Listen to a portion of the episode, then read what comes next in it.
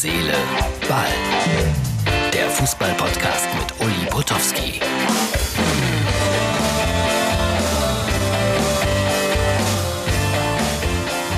Hallo liebe Freunde, das ist die Sonntagsausgabe von äh, Herz, Seele, Ball. Das heißt äh, 14. Juni 2020. Ja, die Bayern sind noch nicht deutscher Meister, aber sie hätten feiern können heute, fast. Aber dann äh, schafften die Dortmunder durch Haaland doch noch das Tor gewannen glücklich 1 zu 0 in Düsseldorf und der FC Bayern tat sich lange, lange schwer. Ich habe ja geguckt hier im Teletext, um ehrlich zu sein.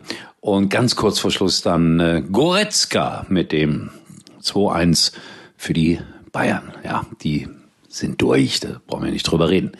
Aber es sind immer wieder Kinder aus dem Ruhrgebiet, die die Bayern zum Meister machen, finde ich. Also Leon Goretzka in Bochum ausgebildet, auf Schalke gespielt. Manuel Neuer, sensationeller Torhüter seit vielen, vielen Jahren bei den Bayern. Ach, was sollen wir klagen? Und was ist mit dem Ruhrgebiet? Der FC Schalke 04 entlässt 24 Fahrer. So eine Art Fahrdienst für die Juniorenmannschaften und die werden jetzt alle entlassen. Und natürlich versteht es wieder mal keiner. Es trifft immer die falschen Leute, es trifft immer die armen Leute. Schalke, Schalke, was sind das für Schlagzeilen? Ich ärgere mich verreckt darüber. Und alle fallen dann über Schalke 04 her. Äh, hab da heute im Internet Begriffe gelesen wie Drecksclub. Äh, ja, der Verein ist im Moment alles andere als gut aufgestellt, aber das möchte ich hier ausdrücklich sagen. Die Menschen, die mit Schalke fiebern, für Schalke fiebern, äh, das sind Urgesteine des Fußballs. Denen darf man ja nicht böse sein. Nur diesem Verein oder der Clubführung im Moment. Wer weiß, vielleicht steige ich da noch mal groß ein als Zeugwart oder sowas nach der Rente. Könnte ja sein. Ansonsten, ja, Werder Bremen, prima. Respekt, die kämpfen. Gewinnen in Paderborn äh, relativ souverän 5-1. Ich sagte es schon, Düsseldorf, so ein Pech. Skripski, Steven Skripski von Schalke ausgeliehen, trifft zweimal den Pfosten in den letzten paar Minuten und dann eben dieser Holland mit seinem ersten Kopfballtreffer in der Bundesliga. Er wurde gefragt nach dem Spiel, wie Reporter kommen auf solche Ideen. Äh, was heißt äh, Matchwinner in deiner Heimatsprache? Und dieser Haaland hat irgendwie einen ziemlich trockenen Humor. In Norwegen heißt das Matchfinner. Ja, ist so, mit V. Das ist der Unterschied. Aber gut, dass wir das gelernt haben. Dafür sind wir Sportjournalisten ja gut, also der Abstiegskampf bleibt spannend. Und ich war heute unterwegs bei Köln gegen Union Berlin.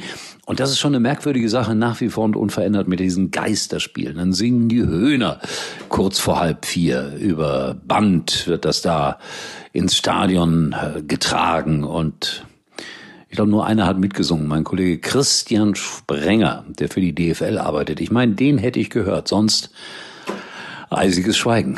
Geht ja auch nicht anders, wenn keiner da ist. Aber es ist so, ja, irrelevant, Fußball ohne Zuschauer. Ich habe es ein paar Mal hier schon gesagt. Eigentlich müssten die Fußballprofis für die Spieler bezahlen. Der erste FC Köln zum Beispiel bei diesem 1 zu 2.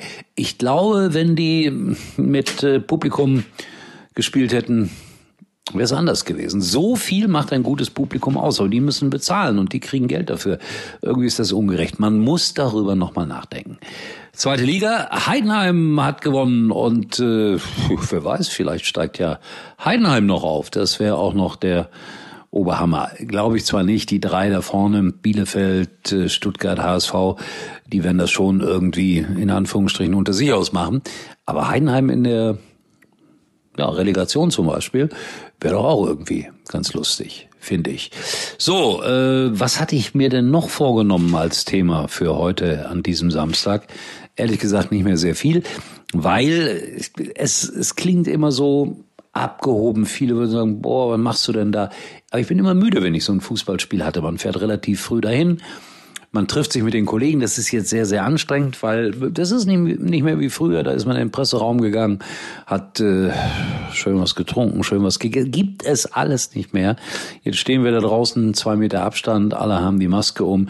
Es ist nicht mehr so lustig und das macht müde. Ist so. Äh, Empfehlung äh, morgen, also ihr hört und seht das ja jetzt am Sonntag. Morgen Montag MUX TV gucken, 22 Uhr, Night Call. Da werden wir wieder die eine oder andere sportliche Überraschung für euch bereithalten. Ich hoffe, ihr guckt zu. Und jetzt, äh, es ist noch früh am Abend, ich gebe es zu, Samstagabend 20.30 Uhr.